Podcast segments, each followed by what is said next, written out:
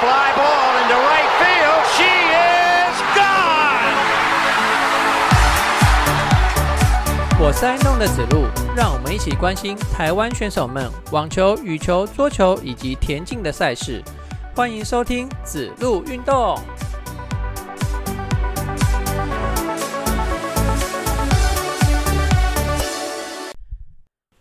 欢迎收听子路运动第二十三集节目，我是爱弄的子路。这一集的开场闲聊的部分啊，我准备了两个小小的活动哦，就是在我第二十集的节目里面有讲到骑六百公车的六百公里的自行车的部分哈。这边呢，我有跟我跑团的朋友问了一下详细的资讯啊。这个活动是由台湾的自行车协会。简称是 TWB 所办的活动哦，活动名称呢就是 TWB 第一届西山塔六百。他们的起点是从福隆的游客中心开始，然后中间有五个检查站哈，一直到终点在鹅銮鼻的统一度假村。这个全程啊就是六百公里，然后他们一群人参加哦。不过我只认识其中的五个人呐，那五个人就是我们跑团里面的人哦，三个男的，两个女的。其中一位男生呢是三十多岁的工程师，再来呢有三位都是四十多岁的大叔大姐啊，然后再来一个就是五十多岁的大姐啊。我不要小看女生哦，其实女生在力量啊、爆发力上面可能比男生还要差，但是他们的耐力啊可是相当相当好的哦。他们从这个十月二十七号的晚上，星期五啊，那天是星期五。晚上八点出发哦，然后一直骑到星期天的凌晨一点半，然后才到达终点——鹅銮鼻的统一度假村。中间呃有停在一些地方吃东西呀、上厕所之类的哦。只有那位三十多岁的工程师有睡觉，他稍微睡一下子哦。那其他人中间是都没有睡觉的，就这样子骑骑六百公里，真是太可怕、疯狂哦。好了，那第二件事情呢，是上个礼拜五。十一月十七号，哈，举行了一场台湾极限铁人三项。嗯，它的英文是 Formosa S Three Triathlon，简称就是 F 叉 T 哦。那我用几分钟的时间呢，稍微来介绍一下这一个疯狂的赛事哦。诶，铁人三项的赛事依照公里数，大概可以分成五一五的标铁，就是五十一点五公里的标准铁人啊，然后再就是多一倍的距离。哎，五一五乘以二就是一百一十三公里的铁人，再来呢就是再多一倍的距离哈，二二六公里的铁人。之前那个棒球的名球评郑文成郑公，哎，他才六十岁的时候，他就是去完成了这个二二六公里的铁人哦。上面呢就是依照公里数啊去定义了这种三种的铁人赛事哈。再来呢，就是依照地形啊，它会造成赛事的难度的高低啊。那真公他参加了这个二二六的赛事呢，就是一般的铁人三项的赛事哦，就是呃，诶，我记得他好像是游活水湖嘛，哈，是在湖里面游的。那另外游泳的部分还有开放水域的部分啊，你因为这个。这个赛事选的地点不一样啊，你就会造成这个赛事的难度就不一样了哦。我们再回头来看一下这个 F 叉 T 哈，它是目前世界公认最难的赛事之一啊。那我们就来看一下它难在哪里喽。哦，它是两百二十六公里的三项铁人赛事，铁人三项赛事嘛哈。那总长啊就是二二六公里啊啊，先来个游泳，再来自行车，最后呢用双脚跑哦。那它的赛事起点在秀姑峦溪的出海口，从出海口逆流而上三点八公里，接着呢，第二项就是自行车啦，它总长一百八十公里哦，是朝合欢的山的山顶而去哦。自行车的终点呢，在海拔一百哎不对一千六百四十四公里的新白杨这个地方。你想想看哦，游泳是从秀姑峦溪的出海口那边，哎，海拔应该就是零嘛，哈，逆流而上，然后再骑脚踏车骑到这个一千六百四十四公里的新白杨，你就可以看到它的高低落差有多大了。再是第三项的跑步啊，你要用脚跑，跑四十二公里，这个起点呢就是刚刚的新白杨嘛，哈，然后再往上跑，跑到哪里呢？三千四百一十七公里的合欢山主峰那边是终点。然后你就可以再看到这个高低差有多少了哈，三项加起来的总爬升超过六千公六千公尺，呃，夸张吧？难怪是被公认在世界最难的赛道之一啊！哈，那这一站的 F 叉 T 啊，也是世界极限铁人联盟 X Tree 认证亚洲地区的第一站哦，全球的第十三站赛事。那今年呢，仅仅是 F 叉 T 的第四届而已哦。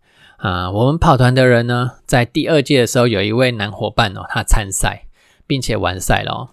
除了这个地形的难以外啊，他那一年还遇到了下雨，就更增添了这个赛事的难度。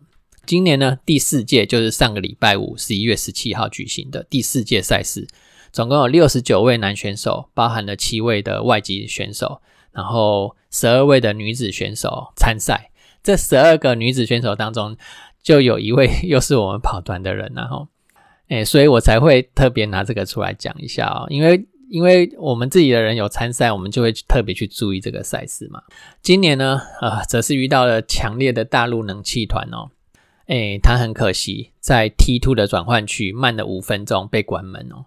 那 T two 的转换区就是自行车要变，哎，要转换成这个路跑的那个转换区啊，那边有个关门点，然后它有设定关门时间哦。他因为慢了五分钟到。所以被关门哦，相当相当的可惜。那第一名的男选手啊是吴成泰，他完赛时间是三小时左右哦。那女生的第一名呢，则是十五个小时左右完赛哦。赛制的时间呃十多个小时啊，然后甚至到二十几个小时哦，都有人在这个区间内完赛嘛哈。那为了这个十几个小时、二十个小时的完赛啊，他们可是花了数十倍到百倍的时间，还有精神在训练哦。呃，不只是对体力肌肉的这个挑战而已哦，其实心理层面哦，它也是一件很难的事情哦，真的是很佩服这群疯狂的人。OK，两个特别赛事介绍完之后呢，就进入我们节目喽。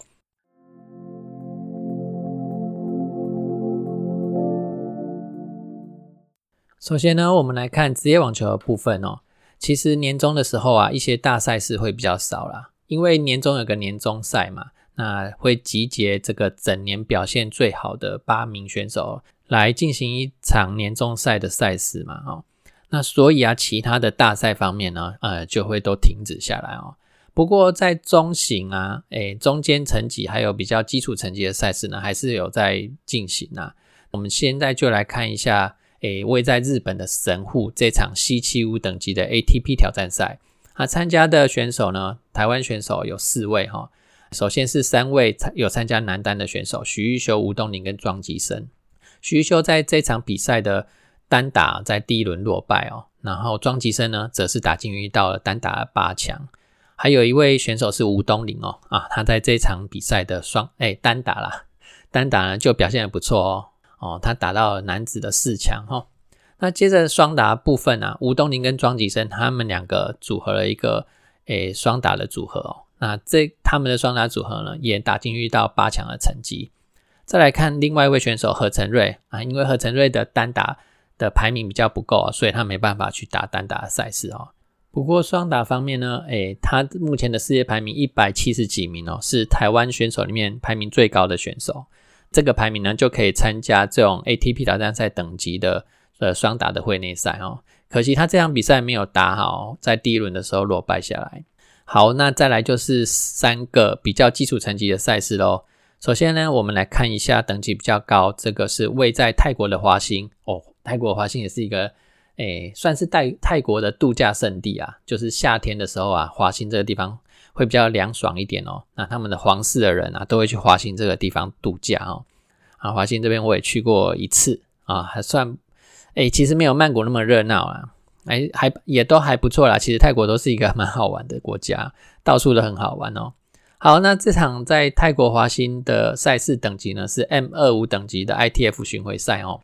啊，我们只有一位选手参赛，他是黄崇豪，哎，单打名列第八种子，打进遇到了四强哦，算是近期成绩蛮好的一场比赛哦。那双打部分呢，他则是拿到了最后的冠军。诶，这个冠军呢，也是他生涯第四个 M 二五等级的双打冠军哦。呃，恭喜黄崇豪。再来是呃，有蛮多位选手参加位在马来西亚古晋这个地方的赛事，它是 M 十五等级的 ITF 巡回赛。哦，只有伊邦硕一个人的单打呢，可以从会内赛开始打起哦。伊邦硕的单打在会内的第二轮止步，双打呢，哎，则是打进去到了八强的成绩哈。其他的选手吕振宇、王凯毅、傅红林、张子立，还有陈颖哲，哎，他们这几位选手的单打呢，都必须要从会外开始打起。很可惜哈，他们都在会外的第二轮或者是最终轮的时候就止步了哈，都没有办法通过会外赛的考验哦。接着啊，我们再来看一下另外一场赛事，位在埃及的沙姆沙伊赫哦，这是 M 十五等级的 ITF 巡回赛，参加选手只有一位孟庆阳哦。从会外赛开始打起，他的单打，而且通过了会外的考验呐，这是算是上一周唯一一个通过会外考验的球员。诶，通过会外考验之后呢，在会内的第一轮哦，单打落败。好，以上就是男子选手们的成绩。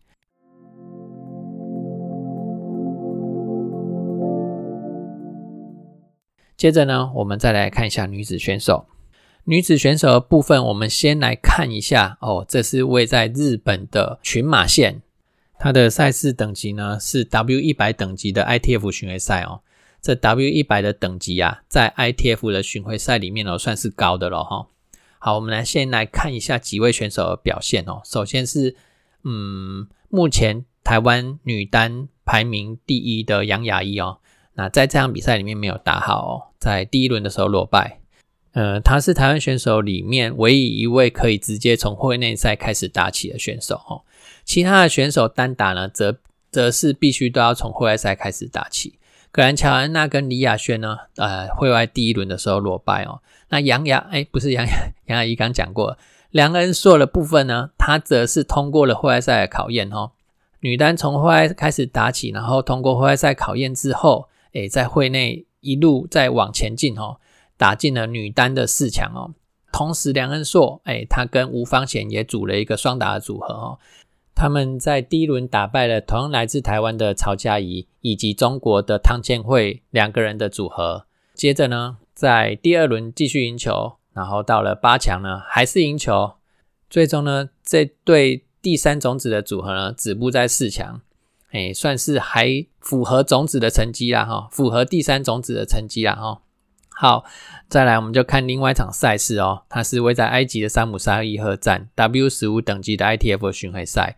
这三位小将呢，跟上周的三位小将一样，林芳安、郑竹云跟张天心啊，九十三、九十四年次左右的女女选女子选手，在这场比赛里面，他们三人表现最好是林芳安哦，单打打进遇到了四强，然后双打第一轮止步。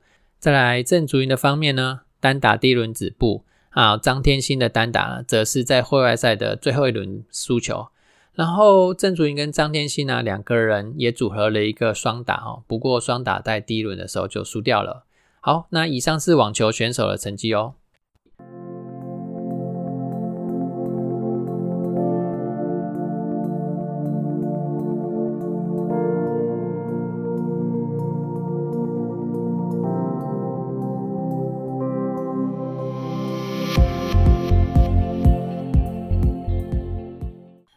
第二单元，我们来看一下 BWF 的羽毛球赛事。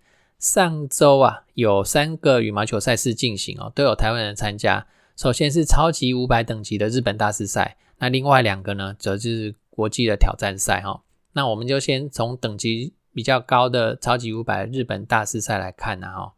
诶，我每次我看到这些比赛啊，我都会想要先来看一下这个签表哈，来看看这个。五个项目里面啊，男单、女单、男双、女双还有混双哦，五个项目里面，谁哪个台湾选手的签表最好，然后最有机会可以晋级到八强哦？那看了一下哦，嗯，觉得这场赛事在这五个项目刚刚讲的那五个项目里面，都很有可能有机会哦，有台湾选手可以出现哦。呃，到最后很可惜啊，在混双的部分差了一点点哦，导致只有。只有男单、女单还有男双、混双四个项目有台湾选手进入到八强哦。那混双的部分呢，就很可惜啦，没有台湾选手。哦不然，诶，在超级五百等级以上的赛事都有台湾选手可以进入到八强哦，也是一个诶，以前有过啦，但是这个几率不高哦，几率不高，每次都会少一个项目有台湾选手，哦这很可惜。这一场赛事是日本羽球公开赛哈。那我们来看一下赛事的轮廓哈。嗯，参加的选手呢，还是台湾的选手最多，很奇怪。代表台湾在这种中阶层级还有低阶层级的赛事，台湾的选手是很稳定哦，很稳定的多哦。因为我从上周的超级三百的韩国羽球公开赛到这周的超级五百的日本羽球公开赛，这两个赛事这样子看起来啊，有办法参加比赛的选手里面，都以台湾的选手最多哦。我相信日本人。也很想要参加这场赛事啊，但是你必须依靠你的排名排进去嘛，不然你就是从会外赛开始打起。那你如果会外赛输球，那当然就没办法进入到会内赛了嘛。这场比赛，诶，台湾选手进会内赛的名额有三十七个哈，相对于日本只有三十二个，日本是地主国哦。第三名呢，则是马来西亚，诶，不对，第三名是中国，有十八个，第四呢，则是马来西亚十四个。然后印尼十三个，然后韩国、南韩呢十个。接着呢，我们就来看一下选手的成绩啊。那这场比赛我看了一下男单的前表哦，前表最好的是林俊逸哦。很可惜林俊逸没有把握这个机会哦，在第二轮的时候输给了日本的大林拓真了。其实林俊逸跟大林拓真的排名哦，林俊逸可是比大林拓真还要前面好几十名哦。很可惜哦，居然没有过大林拓真这一关呢哈。哎。可惜啦，不过大林拓真在这场比赛的表现的确是蛮好的哦，可可见应该是他的近况不错啦。不过我们没有要讲大林拓真哦。好，那林俊一止步在第二轮，接着我们来看一下王子维啊。王子维第一轮遇到的是马来西亚的年轻的新秀黄志勇哦。那黄志勇很猛哦，是马来西亚最近应该说今年哦排名一直往上窜的一位二十一岁的新秀哈。啊，王子维输给黄志勇之后啊，第一轮止步。不过看到这个前表的时候，我就觉得王子维蛮硬的啦。然后再来七六人哦，在第一轮遇到了第六种子来自印尼的 Christy 哦。那个我觉得 Christy 他的表现起伏比较大哦，还是有很大的赢球机会哦。好，那七六人就输给第六种子，止步在这个会内的第一轮。那这边讲一下哦，其实七六人就是从户外赛打进来的哦。那很可惜，这进来以后的。第一轮的前表不好，然后我们来看一下另外一位选手苏利阳哦。苏利阳第一轮遇到了这个来自南韩的全益成，全益成是南韩的男单，好像是第一把交椅吧。不过其实全益成的排名并不是很好哦。南韩的男单一直都没有表现的多好了哈。呃，相对起来哈，苏一苏苏利扬倒是在上一周的南安公开赛的第一轮输给了全一成。这一周呢，两个人又在第一轮碰头哈。这个这一场比赛呢，苏利扬就复仇啦，以二比一的的局数哦赢球，然后进去到第二轮的赛事。第二轮的赛事呢，则是刚好遇到来自印尼的第六种子 Christy，哎，两个人拼战到了第三局哦，打到第五十哈，最后相当的可惜，就以二十二比二十的比数哦，输掉了第三局，也输掉了那场比赛。也输掉了晋级到八强的机会哈，很可惜哦，离八强就只差那么一点点而已哦。诶，其实我倒是觉得七六人跟跟那个苏利扬啊，他们两位都有机会可以打败 Christy 啊哈，因为他就是就像我刚刚前面讲，他就是一个比较没有那么稳定的种子选手哦，一直以来我觉我一直都觉得他不是很稳定。啊，妈多说无益啊，反正就输球了，再来。我们来看一下第四位的男单选手李佳豪。李佳豪第一轮遇到的是中国的陆光祖，这个也是有机会赢球的，啊可是李佳豪没有挺过来哦，战了三局之后，以一比二的局数输掉了。然后再就是第五位的男单选手周天成啊，哎，周天成第一轮遇到日本的长山干太，这个周天成的排名当然是比他还要好了哈，而且啊。第一轮以比较斩压性的比数哈赢了长山干太，然后进周天成进去到第二轮以后遇到第七种子印度的普兰诺伊，哎，我看一下我的记录哈，两个人有对战过一次哦，今年在五月的马来西亚公开赛里面哦的这是几强啊？三十二强第一轮的赛事里面输给了普兰诺伊哦，不过这次周天成复仇了，其实他跟普兰诺伊两个人哦，诶。过往的生涯也都是这种五五波啊，啊，这次周天成赢球以后进去到四强哦。四强遇到的呢是渡边航贵，渡边航贵在上一周的呃南韩羽球公开赛里面打进去到决赛哦，最后在决赛输给了日本的那个桃桃田桃，我忘了他的名字啊，某某塔桑啦。好，那诶，可见渡边航贵的境况不错了哈。不过呢，诶，周天成的境况也没有比渡边航贵差了哈，打败了渡边航贵。打打进到四强，是这次日本羽球公开赛表现最好的的台湾人。好，那在四强的时候，大输给了第四种子中国的石宇奇哦。最后呢，就止步在四强了。接着呢，我们就来看一下女单的方面哦。女单方面，我们先看谁啊？先看我们的戴资颖啊。戴资颖在这场赛事里面排名第四种子哈，也是哎，这场赛事唯一有排进去种子的台湾人哦。呃，戴资颖的比赛比较不用担心呐，她就是基本八强、四强这样子嘛，哈。呃，在八强的时候，他遇到了是来自美国的张贝文，第七种子，哈。其实戴志颖打张贝文是，我自己认为应该是轻轻松松啦。不过这场比赛戴志颖在八强输给了张贝文，哈，不是张贝文打多好啦，就是戴志颖他自己的旧伤复发嘛，哈，在八强的时候退赛了。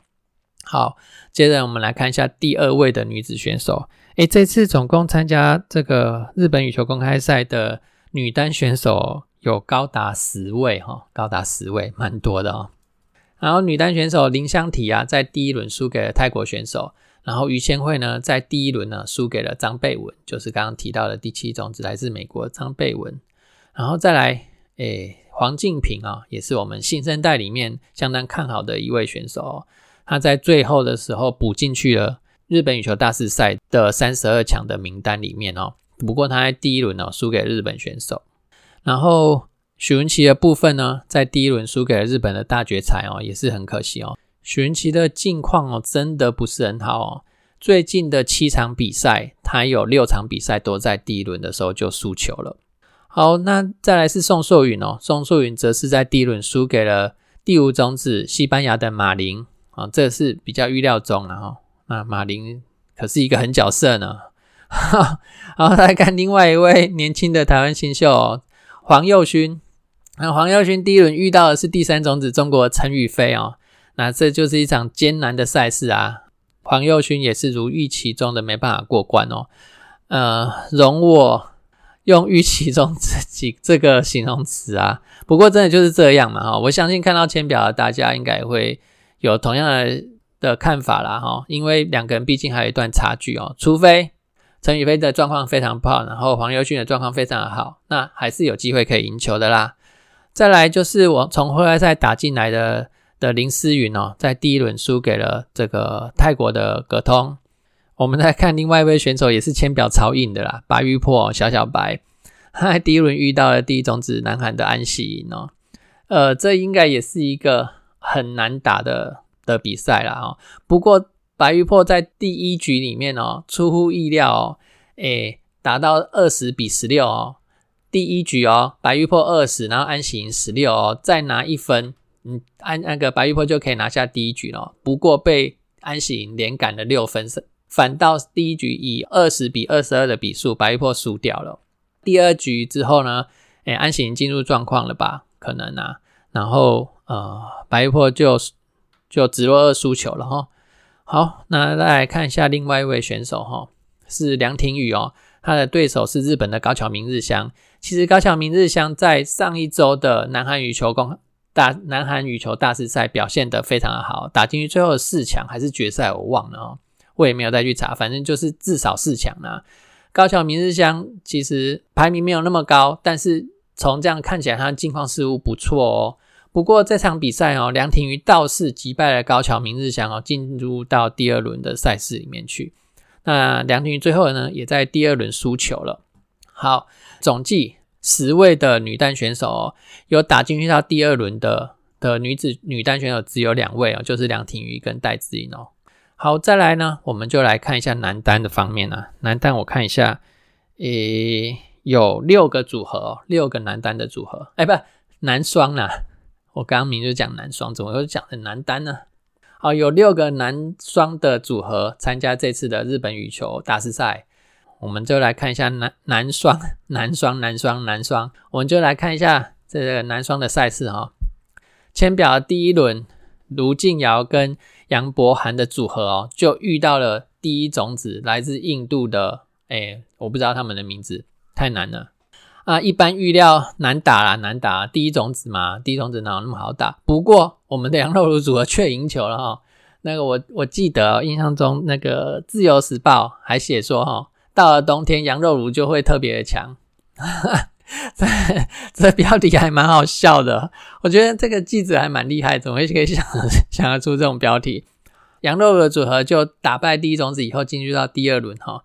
另外一个组合呢，就是李方正跟李方志的兄弟组合啊，也是在第一轮打败对手赢球之后呢，跟杨肉如哦，在第二轮的时候相遇到哦。好，那这个台湾的组合相遇就谁赢谁输，对我们来讲手手心手背都是肉嘛哈。哎，我们也没有说希望谁赢谁输啊，最后是由双李兄弟哎赢球了，杨肉如又输球了哈。那个可能韩流退掉了，所以他们就威力就下降了哈。啊，李方正跟李方志晋级之后，哎，他们就进去到八强啦。所以男双也是最少就有这一个组合进去到八强嘛，哈。很可惜哦，这个双李兄弟在八强时候遇到第八种子大马的王耀新跟张玉宇的组合和输球。哎，再来看一下哈，其实哎，不是没有机会赢球的哦，这个是有机会赢球的。我相信我们的双李兄弟的实力哦。没有比这个王耀新跟张玉宇的实力还要差多少哈？虽然他是第八种子。再来看我们的林洋配，林洋配在第一轮遇到的是第四种子谢定峰跟苏伟毅的组合哦，哎，难打啦。那这这两个对战的组合，哎，有时候就是谁输谁赢都很难讲啊，就是要打下去才知道。五五波，那最后林洋配输球。不过林洋配输球，一般我们的想法会是说。因为林洋配已经连续两周哦，就是在上一周的南韩羽球大师赛，还有上上一周的德国海洛公开赛，都拿下了亚军，打进到最后决赛拿下亚军嘛，哈，可能你会在一个高点啊，然后会有一些体力下滑，会有一些战力下滑嘛，哈的问题啊，有可能是这样子啊，哈。总之林洋配输球，那我们再来看一下邱向杰跟杨明哲的组合，哈，这个组合就相当的可惜了，在第一轮的。的对手呢是没有种子排行的中国的选手啊，很可惜没有办法赢球。同样的状况呢，也发生在张克奇跟伯里维的身上哈。那在第一轮遇到了没有，嗯，也不算说特别强的中国的双打组合啊，也是也是我们台湾选手输球，很可惜，这两个组合都很可惜，其实有机会一战的哈。好，最后一个男双组合呢，我们看的是。近况最好的李泽辉跟杨博轩的组合，哎，这这个李杨的组合哦，这个近况的确是蛮好的。上周在南韩的大师赛里面拿下了男双的冠军嘛，而且又打败，哎，目前世界排名第六南韩的姜敏赫跟徐真彩啊，哈，可见这个上一周的男双冠冠军拿拿拿下来啊，的确不是说靠运气拿的哈。好，那这个李泽辉跟杨博轩第一轮就打败了南韩的。的男双组合，然后第二轮，这是先表实在是不是很好啦。遇到了日本的小林小林宝木的组合啊，日本这对小林宝木的组合曾经世界第一哈，目前呢还是排名在世界前十里面啊，应该是第七、第八左右吧哈。哦，两个人参两不不是两个人，两个组合参战到第三局哦，最后李泽辉跟杨博轩呃。以十九比二十一的比数哦，输掉了第三局，然后输掉了整场比赛哦，相当相当的可惜，相当相当的可惜。哎，这个状况就是说哈，你的境况很好，但是你的运气也要够好了哈，在签表的运气要够好哦，否则你境况很好，你也遇到可能对手的境况也不错的话，按你签表就不好啊，然后你总是在前面就遇到这些人，你就会很难晋级啊。那很可惜，我们近况最好的这个李阳组合哦，没有办法进入到八强。不过，哎，刚刚前面有讲嘛，我们双李双李兄弟、李氏兄弟的组合啊，还是有打到八强啊。所以我们在男双的部分呢，也在八强里面占了一个席次啊。所以再来啊，不是最后，再来，我们看一下女子女子的双打部分，就是女双啊。我们有六个组合参赛哦。女双的部分呢，相对起来比较弱的部分哦。林婉清、徐雅琴这个女双的组合呢，是台湾目前排名第二的哈。哎，她在第一轮的比赛就输给了这个泰国的组合。哎，杨竹英跟詹佑珍哦，这个这个年轻的组合哦，就还没二十岁的组合，他们又打出出乎意料的成绩哦。我们先来回顾一下哦，这个还没二十岁的组合，哎，上一周在南韩羽球大师赛里面哦，就打败了南韩的女双组合哦，那那时候就让人家吓一跳了啦哈。结果最后呃，上一周的南韩羽球公开赛大师赛啦哈，打进到到了八强啊，然后在这一周的日本羽球大师赛里面呢，他们在第一轮又遇到了中国的李璇妹。李文妹跟刘璇、刘璇璇，哎，这个中国的组合，他们世界排名是第十六哈。结果我们的杨竹云跟张佑珍的组合再度爆能啊，把这个世界排名第十六的的对手给打下来哦。连续两场哦，在这个超级三百、超级五百这种中阶等级的赛事，都有这爆能的演出啊。我相信这不是偶然哦，我也希望这不是偶然呐。之后再把这个杨祖英跟张耀正的组合列为观察的对象，我们再看一下他接下来会有什么样的成绩。好，在第一轮赢球之后呢，在第二轮，哎，又遇到排名更前面的选手啦，他是来自泰国的选手，世界排名第十一哦，很可惜哦，这个就没没没有办法再打下来这组泰国的姐妹档啦。然后杨军跟张耀珍从会外晋级以后呢？在会内的第二轮哦，止步啊。不过，哎，这个组合我们以后会列入那种追踪的对象哦。哎，接下来这个组合呢，也是从会外赛晋级的宋硕云跟于千惠的组合哦。哎，之前有提过他们，这个是学姐的搭档，因为两个人年纪都在二十五岁以上了啦。哈，这学姐搭档的组合，第一轮哦，哎，遇到第三种子南韩的选手，可是。把南韩选手打到他们退赛啊，哎，嗯，可能南韩选手可能有点伤吧，哈，反正退赛以后，我们晋级到第二轮里面，然后在第二轮哦输给了日本选手，止步在第二轮。好，在接下来女双的部分呢，哎，还有三组哈，曾玉佩跟孙允佩也是从后来赛晋级的哦，他们遇到同样来自台湾的张金辉、杨景敦的组合哦，那可惜呀，这个曾玉佩跟孙文佩输球，由张金辉跟杨景敦晋级到。第二轮的赛事，那另外一个台湾组合呢，李嘉欣跟邓淳勋哦，在第一轮打败这个香港的组合之后呢，在第二轮哎遇到了我刚刚讲的张金惠跟杨景敦的组合，那所以两个台湾组合在第二轮相遇，就有一一定有一组可以赢球嘛。那最后由李嘉欣跟邓淳勋的组合呢晋级到八强里面去，在八强的时候输给了第六种子中国的组合。止步在八强，所以这次的日本羽球大师赛也有一个女双组合最后晋级到八强了。再来呢，我们再来看一下混双喽。混双有九个台湾的组合参赛哦。哎，在混双这边就没有人能够晋级到八强了哦，这个就是比较可惜的部分啊。我们再来看一下晋级到十六强的是这个张克奇跟李子珍哦，他们在第一轮打败了大马的组合哦，晋级到。到十六强，那在第二轮的十六强赛事输给了日本的对手。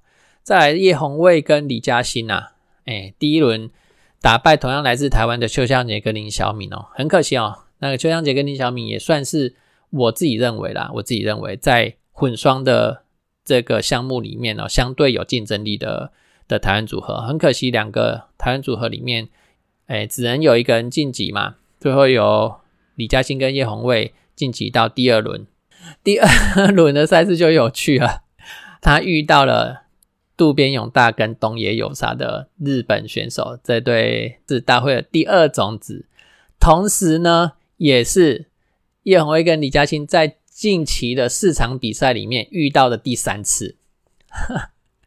两两个组合真的是非常非常的有缘呐！哦，我们来先来看一下，呃，是在是海洛吗？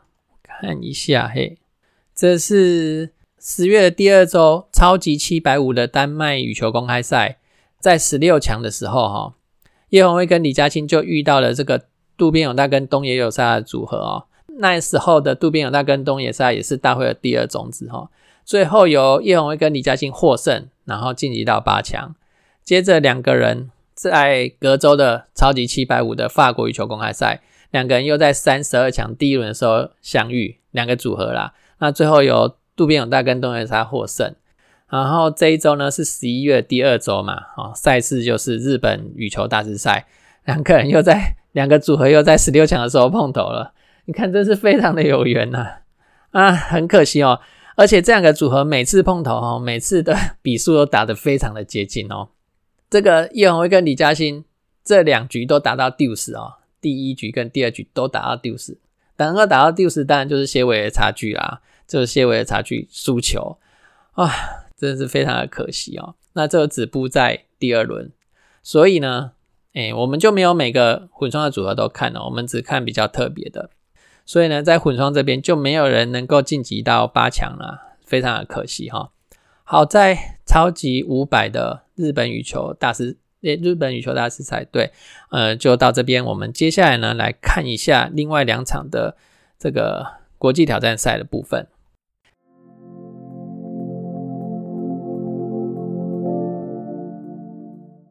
我们就依照日期来看哦，十一月十四号举行的。这是在位在马来西亚的怡保哦，这场国际挑战赛哦是总奖金二点五万美元，参加的选手比较多一点哈。那我们因为时间的关系啦，我们就哎，因为这是六六十四千的比赛哈，那我们看一下晋级到十六强就是第三轮的赛事的男单选手，总共有两位啊，一位是林冠廷，一位是蔡成汉。蔡成汉在第三轮的十六强止步，然后林冠廷呢则是。在十六强的时候赢球，然后在八强的时候呢，他又赢球啦，然后来到了四强哦，第四强已经是第五轮了哈，啊，第五轮四强的时候输球哈，所以诶，林冠廷是这场比赛表现最好的台湾选手，可是进去到四强的不是只有林冠廷哦，因为在别的项目哦，也有选手进去到四强。女单的方面哦，女单诶，刚男单是六十四千哦，那是女单呢只有三十二千哦。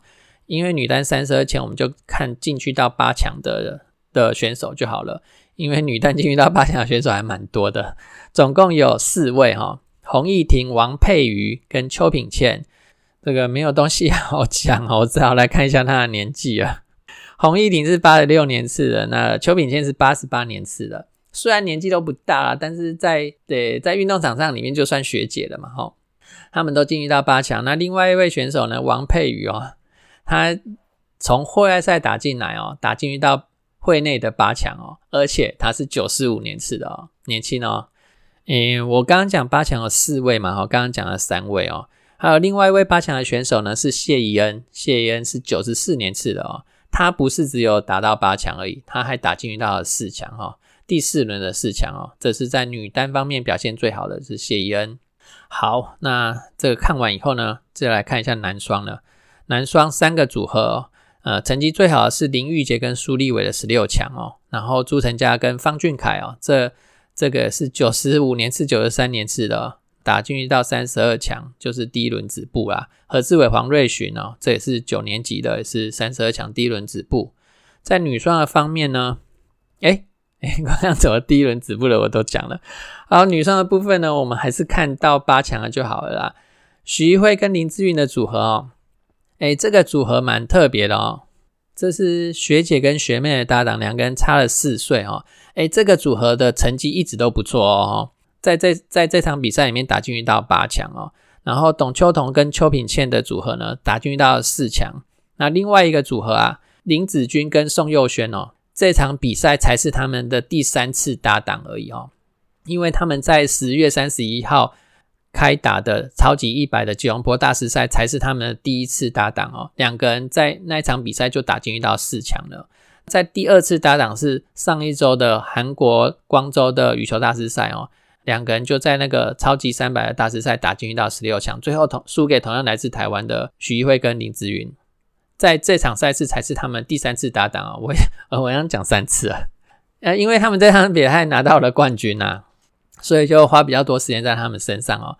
然后两个人都是九十二年底的，哎，不是哦，林子云是九十二年，林子君是九十二年底的，那宋佑轩是九十二年年中的，那两个人呢，算是都九十二年次的选手哦。第三次搭档，然后又打出不错的成绩哦，这个也是可以列入那个长期追踪的组合里面去哈。最后，我们就来看一下这个混双的部分啦。混双啊。苏立伟跟林志云的组合打进到十六强，那三十二强的部分我们就不看了，因为还有另外一个组合哦，林玉杰跟许一慧的组合，哎，这个是他们首次的搭档哦，然后就打进去到决赛哦，他们是从户外赛开始打，打进去到了决赛，这个我想有这样的成绩之后都会继续再打下去了哦。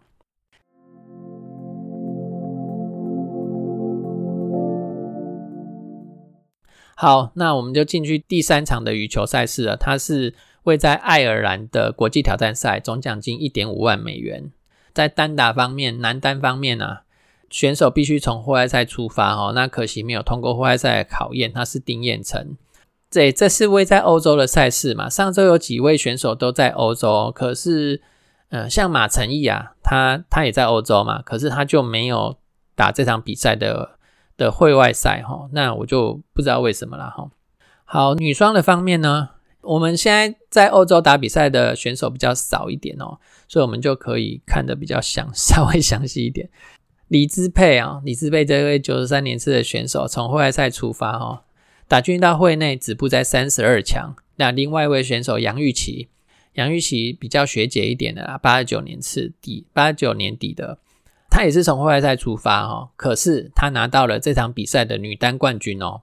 杨玉琪她是今年的第四季才出发的哈，前面她不知道在干嘛，没有打国际赛啊。他是今年第四季才开始出国打国际赛，然后在这场赛事里面拿到了冠军。那以后要常出国比赛哦哈，再多拿几个冠军嘛哦。台湾现在女单方面比较青黄不接一点，男双的部分。只有一个组合而已，詹月玲跟楚博荣哦，在这场比赛打进遇到了男双的四强。因为在欧洲的选手不多啦，所以就可以讲的比较，哎，李智佩跟王怡珍哦，这个打进到十六强第二轮的赛事。然后谢云山跟杨玉琪呢，很可惜哦，止步在会外的，哎，止步在第一轮。在混双的部分呢，我们来看一下这丁彦成功、王一正的组合，还有楚博荣跟林香璇的组合呢。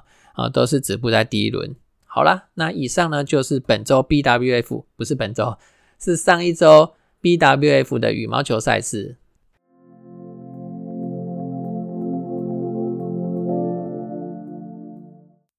好，那最后这个单元呢，我们就来看一下桌球喽。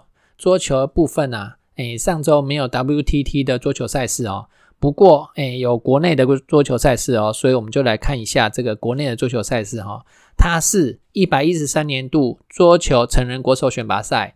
好，我就来看一下结果了哈。这个桌球成人国手选拔赛的结果，看看哪些球员呢？他他当选了国手，诶，可以选上国手，一定是一件很开心的事情嘛哦。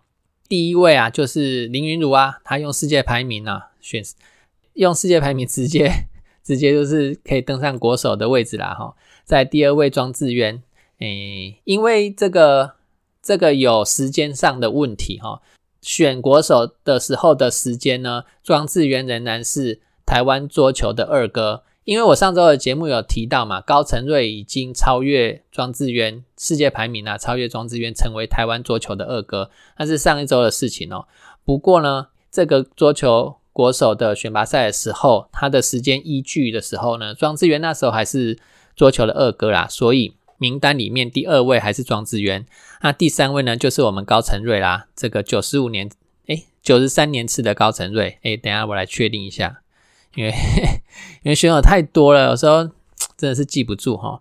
九十三年次的高承瑞哦，他是在表单里面的第三名，然后再来第四名的桌球国手呢，他是一百一十二年全国桌球锦标赛单打男单的冠军黄彦成哦。所以呢，他也不用直去打选拔赛哦，就直接当选国手。好，那以上四位呢，就是直接当选国手的部分哦。再来呢，我们就来看一下这个选拔赛里面第一次入围的，就是选选拔赛总共有分六次嘛，哈。第一阶段选拔赛就入围的啦，杨恒伟，杨恒伟他是八十六年次的学长了啦，哈。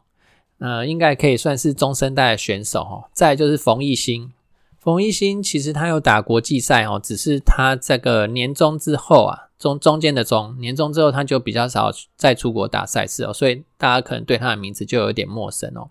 冯艺兴他是九十二年次的选手哈。好，那第一次入围就是以上两名选手杨恒伟跟冯艺兴，再就是第二次入选的选手啦。第二次入选的选手也是两位哦，每次都是两位啦。其实，好，那第二次第二次入选的选手他是郭冠宏跟杨子怡。郭冠宏他九十八年次的，他相当相当的年轻哦。我印象中他是就是还是国中生而已。然后杨子怡的部分呢，呃，大家对他可能会有点印象哦，因为他有打国际赛，同时呢。他也是四大运的国手哦，有去打成都的四大运哦。再来第三次入选的选手也是两位嘛哈，曾子玉跟黎新阳。曾子玉的部分呢，他今年十七岁而已，十七岁这样是几几年次啦？九十五的样子吧哈，哎，很年轻哈，高中生而已。然后哎，黎新阳的部分呢，他是跟林云如哦，他是他们两个是同期的哈，都是九十年次的选手。第四次入选的选手呢，他是黎彦军跟洪敬凯哦。黎彦军他就比较有趣一点了，因为他入选国手的时候，他打败了他的同窗同学林彦君哦。他叫做李彦君，然后他的同学叫做林彦君啊，一个姓林，双木林，一个姓姓黎，就是那个黎明的黎哈。然后后面两个字都是一样的，这都是彦君哦。好，那他打败了他的同学林彦君之后呢，他就跳上那个桌球台桌去哦，然后诶，在这个桌球台桌上呐喊了一下然后然后就跳下来了。其实没有很久啊，就一下子而已。他说他他事后感到非常的后悔啊，然后他是因为太高兴了，太兴奋了哈啊，所以就就诶做出了这个举动啊。他事后也感到很后悔哦，就是网络上就有很多人在骂他啦，但是其实。哎，他跳下来以后，他就拿他他自己的衣服去把桌面这个桌球台桌面都整个擦干净了哈。呃，稍微有点失控，不过我觉得还 OK 啦，因为当选国手真的是一件很开心的事情哦。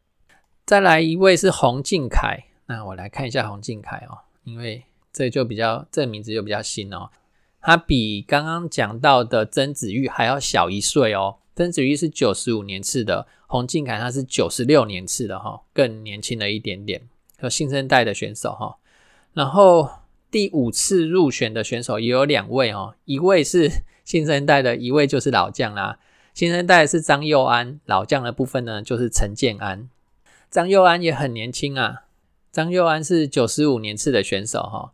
那陈建安的部分呢？他已经当爸爸了哈，呃，生了小孩啊，小 baby 还蛮可爱的。他已经超过三十岁了哦，啊，我也没有再去查他几年次的，因为嗯，就个老国手了，大家都认识他。然后第六次入选的选手也有两位，一位是庄家权，一位是廖正廷。那廖正廷也是算是中生代的选手了哈，呃，常常在这个国际赛可以看到廖正廷嘛哈，廖正廷他是八十五年次的。那庄家权的部分呢，就比较少听到他的名字哈。他是九十三年次的哈。再来呢，我们来看一下女子选手的部分哦。女子选手第一位是郑怡静啊，她的也用世界排名的方式啊，就进去到这个这个国手的位置哈。他目前的世界排名是第十八名。然后郑先知，郑先知她是一百一十二年全国桌球锦标赛的女单冠军哦，所以也不用打。这个选拔赛啊，直接进来国手的位置。好，那接下来的十二位选手呢，则是从选拔赛里面脱颖而出的哦。第一次的选拔赛入选的选手是陈思雨跟李玉纯啊。我相信常听我节目，或者是你有在关心这个桌球，哎，国内桌球桌坛的消息的人，你都会听过他们的名字啊。就是台湾除了郑怡静以外，再就是陈思雨、李玉纯这些人啊，都是哎相当有名的国手啦哦。然后第二次入选的选手呢，也有两位哈，黄宇桥跟刘星一。刘星一的部分呢，也是老将的啦，常常听到他的名字哈。黄宇桥啊，就是这次四大运的女子选手之一啊哈。然后第三次入选的选手也是两位，苏佩玲跟简彤娟。你看哦，我刚刚念了那么多名字啊，其实他们都在我节目里面常常出现哦。他们也有在打 WTT 的赛事哦，WTT 的职业赛事哦，所以就常听到他们名字嘛。苏佩林八十九年次，简彤娟呢，她是九十年次哦，是大运的国手哦。然后第四次入选的选手呢，陈映真跟王艺如哦，啊，这两位都是老将了。陈映真，诶，八十八年次，王一如就更年纪又更大了，又是学姐了哈，啊，都是老将了啊。那 WTT 的职业赛事也常听到他们的名字。第五次入选的选手也是两位，黄怡桦跟黄瑜杰。黄怡桦也不用讲了。就是学姐啊，然后黄瑜杰啊，则是那个四大运的国手，大概就是九十二年次左右的选手。然后第六次入选的选手黄玉文跟黄静佳，黄玉文也是 WTT 职业赛事常出现的名字，然后也是诶四大运的国手，大概九十二年次附近的选手哈。这个十二位选手里面，比较第一次在我节目里面出现的就是黄静佳这个这位选手了哈，算是比较新鲜的选手啊，可以这样讲吗？黄金甲她是九十三年次啦，她其实呃在这次的女子赛事里面比较少新生代入选哦，都是还是被诶比较诶中生代呃老将们就是技术层次还是高了一等啦，还是入选国手哈。我们就恭喜这个男女各二十哎不是二十四，男女各十二位选手，总共二十四名的选手入选国手啦，恭喜这些选手。好，那我们节目呢就到这边告一个段落。我们大叔野球运动频道有赞助的管道哦。我们在泽泽募资平台上有五十四、一百五十四，还有两百五十四等等不同的赞助方案。如果你觉得我们节目还不错的话呢，欢迎给我们一点鼓励。如果你暂时没有这样的打算跟计划也没有关系，你的收听就是对我们最大的支持。欢迎分享我们节目给你的亲朋好友。如果你觉得我们还有可以改进的地方呢，也欢迎你告诉我们，让我们有进步的空间。我们下周见，拜拜。